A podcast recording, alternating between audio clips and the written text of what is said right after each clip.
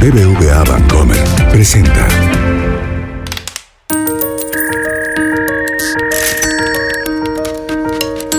Peras y manzanas con Valeria Moy.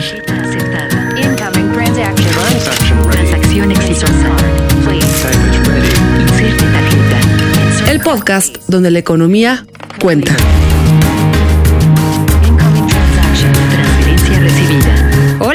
Bienvenidos a otro episodio de Peras y Manzanas.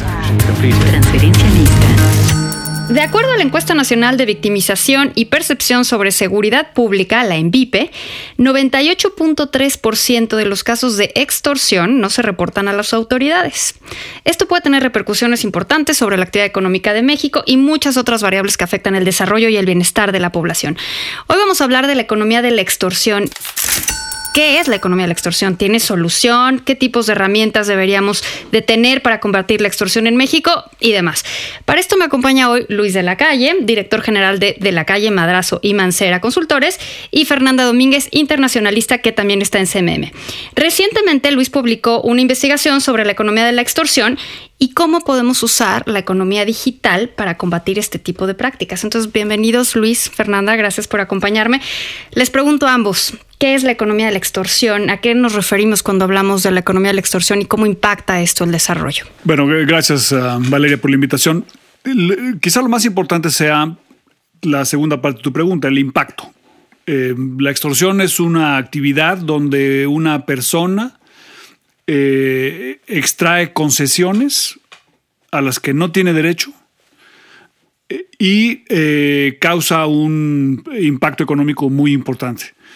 Un poco la teoría que estamos tratando de avanzar en este trabajo sobre la economía de la extorsión es que el principal impedimento que tienen en México las pequeñas empresas y medianas es precisamente la extorsión que sufren en muchas de las actividades cotidianas que llevan a cabo, que se convierte en un impuesto prohibitivo y eso les impide crecer.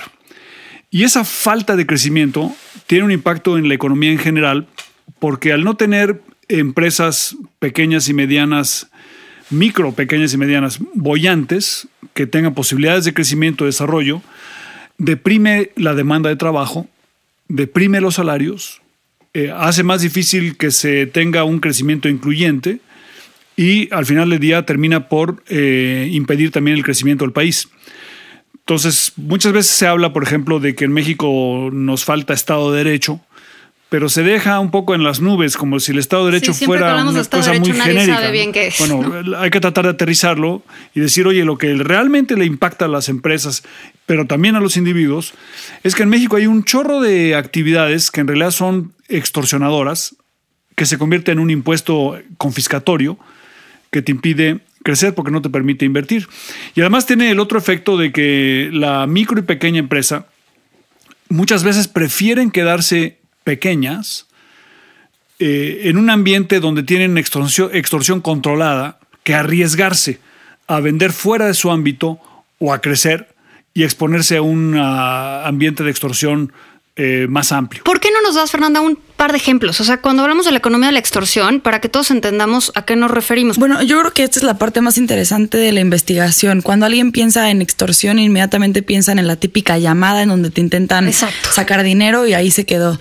Y yo creo que la línea argumental de Luis va mucho más allá, va para empezar a, entender actos desde que te recojan la basura, eh, que debería ser un servicio público gratis y en cambio te lo cobran y si no lo pagas, pues ahí se queda la basura, este, o desde todo tipo de sobornos, lo tratamos como extorsión, todos los, los sobornos que te piden en los trámites, este, esta sobreregulación que incita a la extorsión y a la corrupción.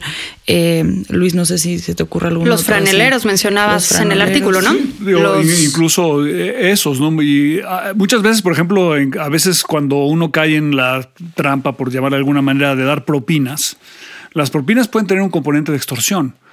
Cuando la propina te permite tener acceso a algo a lo que no tienes derecho.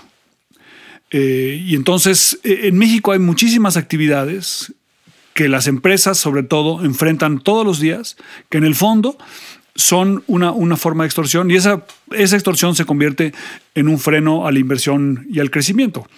Entonces, un poco es un llamado de atención a que este fenómeno existe, que es mucho más eh, presente de lo que uno pudiera suponer y que tiene un impacto mucho más grande de lo que se le ha dado eh, eh, énfasis en el pasado.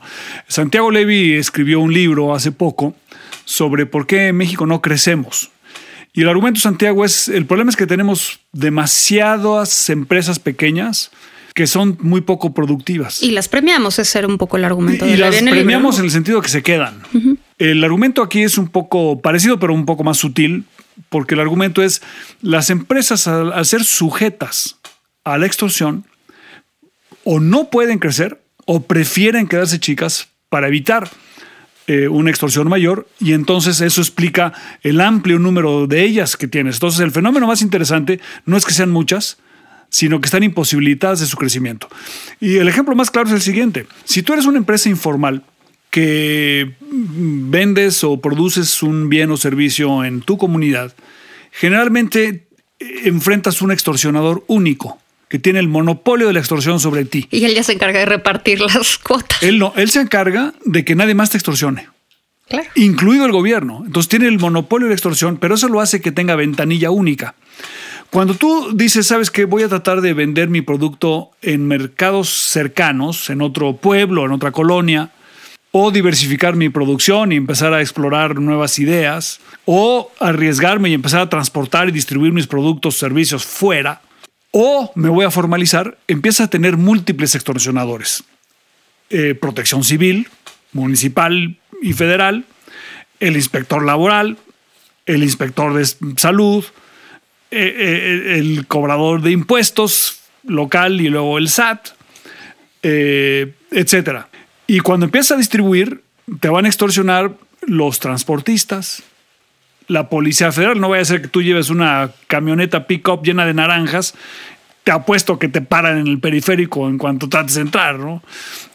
Eh, Y tú a lo mejor ingenuamente piensas que tú puedes llevar tus naranjas este, sin ningún problema, ¿no? Entonces, eh, muchas, hay muchas empresas, eh, sobre todo micro y pequeñas, dicen, ¿sabes qué? Mejor yo me quedo en la informalidad con un extorsionador único, al que ya conozco, que está ligado al sistema político, que es una fuente de recursos para las elecciones. Y entonces me quedo yo pequeño y tenemos en México, cuando sale el censo, que ahora se, se está levantando, por cierto, el censo económico cada cinco años, cada vez tenemos más empresas y no logramos nunca una consolida- consolidación y crecimiento en empresas que tengan una mayor productividad, precisamente porque el fenómeno de la extorsión es bastante extendido. Quizás la opción eh, ideal o la opción a la cual llegaríamos directamente es, bueno, pues que haya Estado de Derecho. Pero como esto es un tema muy ambiguo y de repente nadie sabe qué es, ustedes proponen en este artículo el el uso de la revolución tecnológica, el uso de la tecnología. Fernanda, ¿cómo puede ayudar la tecnología o la revolución tecnológica a combatir esta economía de la extorsión? Bueno, en este artículo se trabajan dos frentes para, para utilizar la revolución digital. Eh, creo que todas las revoluciones industriales han traído cambios de, en la economía, en cómo, en el comportamiento de la economía, pero también de la sociedad. Y hay dos propuestas que hace Luis. El primero es eh, digitalizar los trámites, este porque es uno de los principales obstáculos, ¿no? Para una empresa. No solo toma tiempo, sino que aparte, pues, eh, piden dinero. Ahí es donde está la extorsión, o sea, ahí es donde tienes el contacto con alguien que te va a extorsionar, de acuerdo a esto. Exacto. Entonces, y el segundo es el sistema de Bitcoin. Esto obviamente es una solución a mediano largo plazo, pero cómo utilizar este sistema de información en bloques para eliminar intermediarios Bitcoin, de innecesarios. Perdón, de blockchain. Más allá de su uso como, como monedas en Bitcoin, perdón, es este utilizar este sistema de, de blockchain para eliminar intermediarios innecesarios que son los que llevan a cabo la, la extorsión. Ahora, si, si somos, si ustedes fueran el gobierno o la autoridad, vamos a quitarle lo de gobierno, si ustedes fueran la autoridad y están tratando de disminuir o eliminar la economía de la extorsión y alguien les platica de, estos, de estas nuevas herramientas tecnológicas, ¿en qué invertirían? Porque dado que los recursos siempre son escasos, ¿en qué tecnología invertirían si fueran autoridad para disminuir la economía de la extorsión? Bueno, un poco lo que estamos haciendo aquí en el artículo es poner de cabeza el debate de la revolución digital. La revolución digital con frecuencia es percibida como una amenaza a la creación de empleo. El principal problema en México de generación de empleos eh, bien pagados, eh, bien remunerados e interesantes, es que no hay suficiente demanda, porque no hay un suficiente crecimiento de las pequeñas y medianas empresas. Entonces aquí lo que decimos es, oye, a lo mejor la revolución digital no es solamente una amenaza por el posible despido de trabajadores, sino también una oportunidad para disminuir la extorsión en dos sentidos. Una, facilitar los trámites a través de su digitalización y dos, eh, eh, proveer una plataforma para que tú puedas brincar los obstáculos que enfrenta una empresa pequeña cuando quiere diversificar el ámbito en el que opera. Entonces uno podría imaginarse una, una plataforma digital donde tú pudieras ofrecer tus bienes y servicios sin pasar por intermediarios y sin pasar por sistemas de distribución donde se da una muy parte muy importante de la extorsión. Entonces la, la- revolución digital, digamos que la podemos percibir como una gran amenaza al mercado laboral, bien encausada puede convertirse en un instrumento para la explosión en términos de crecimiento de las micro y pequeñas empresas que se conviertan en medianas y generen una demanda de trabajo muy importante si, esta revolución digital se convierte en una herramienta para disminuir la extorsión. Y hay, otra cosa más que eh, decimos en el artículo, que es la siguiente. La clave para eliminar la, la extorsión o disminuirla es quitarle al extorsionador su poder monopólico. Entonces tú, por ejemplo, si pudieras certificarte con compañías de seguros tu cumplimiento con protección civil, tener los extintores, eh, Las salidas de emergencia, las salidas de emergencia, eh, la construcción del edificio o del local, etcétera, eh, con una compañía aseguradora que certifica que cumples y por eso te asegura, eh, tendrías varias opciones para ir a certificarte y no tendría el monopolio protección civil o el inspector laboral, eh, por ejemplo, para el peso de los camiones. Eh, en Estados Unidos y en otras economías más avanzadas, el cumplimiento con las normas en mucho se da por la participación de las compañías de seguros, que aseguran que cumplas, porque si no cumples no te, no te aseguran. Entonces, eh, podrías tú premiar a, a los asegurados con peajes más baratos, con trámites más sencillos para la certificación y el cumplimiento de las normas, y le quitas al inspector que te, hoy día te extorsiona el monopolio de hacerlo. Entonces es un conjunto, digamos, de la utilización de la economía digital tanto para facilitar los trámites como para evitar el intermediarismo extorsionador en las cadenas de distribución, como eh, incrementar las opciones para el cumplimiento con las normas que haga que sea más difícil que te extorsionen. Entonces, bueno, tenemos como dos vías. Una es la digitalización de todos los trámites y la otra, de alguna forma, explicándolo muy sencillo, Luis, y corrígeme si estoy equivocada, es pues facilitar el comercio electrónico, ¿no? De Sí, alguna forma, Si para tú, que la gente pueda sí. vender, ofrecer sus productos en una, pues, productos o servicios en una plataforma y a partir de ahí que se distribuya. Si tú produces, por ejemplo, eh, mole de Oaxaca en un en Tlaxiaco, Oaxaca, y quisieras vender eso fuera de Tlaxiaco, una plataforma digital te permitiría que te lo compraran desde Sonora o incluso desde Estados Unidos y tú lo mandarías a través de una orden de, en una plataforma de distribución de productos que es relativamente inmune a la extorsión. Porque la otra cosa que es muy interesante pensar es que eh, la extorsión ex- extendida que hay en el país favorece a las grandes empresas, porque las grandes empresas han creado una infraestructura jurídica de distribución y de transporte que los hace relativamente inmunes a la extorsión. Y en, cambio el pequeño el micro, pequeño y mediano no tienen acceso a esa infraestructura. Entonces la idea es cómo la digitalización de la economía le puede dar acceso a una infraestructura similar a todas las empresas y no solamente a las grandes. Ahora, la pregunta de los 64 mil millones de, de dólares. ¿Estamos listos para hacer eso? O sea, México está ya en ese punto. ¿Estamos listos o todavía nos falta un poquito? O sea, porque estoy pensando en penetración de sistemas digitales, de sistemas financieros, de logística. ¿Podemos? Bueno, el punto es que tú, eh, esto, esto tendrá éxito, no solamente, digamos, si es una política pública, que eso ayuda, por supuesto, sino sobre todo si a los empresarios se les ocurre que el desarrollo de estas plataformas es un, crea un puente para hacer el tránsito entre la informalidad y la formalidad, y en la medida en que ese tránsito, ese puente sea negocio, vamos a tener éxito. Entonces, en, en China, por ejemplo, desarrollaron esta plataforma que se llama Alibaba, que es al mismo tiempo una plataforma de distribución de productos, de intercambio de bienes y servicios y un sistema de pago.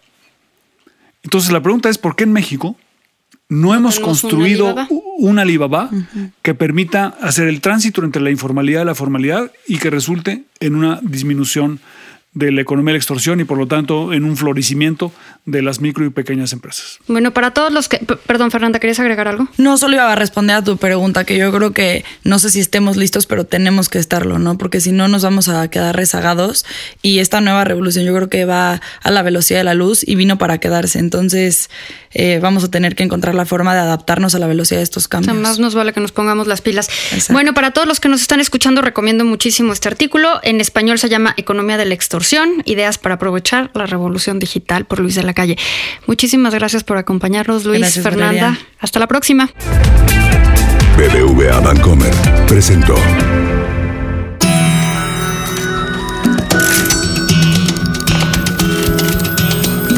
Peras y manzanas con Valeria Moy. Dirección y conducción del programa Valeria Moy. Producción, diseño sonoro y mezcla BHD Estudios Ciudad de México. Peras y manzanas pueden encontrarlo en Google Play, iTunes, nuestra aplicación Así como suena, en la página así como y en Spotify.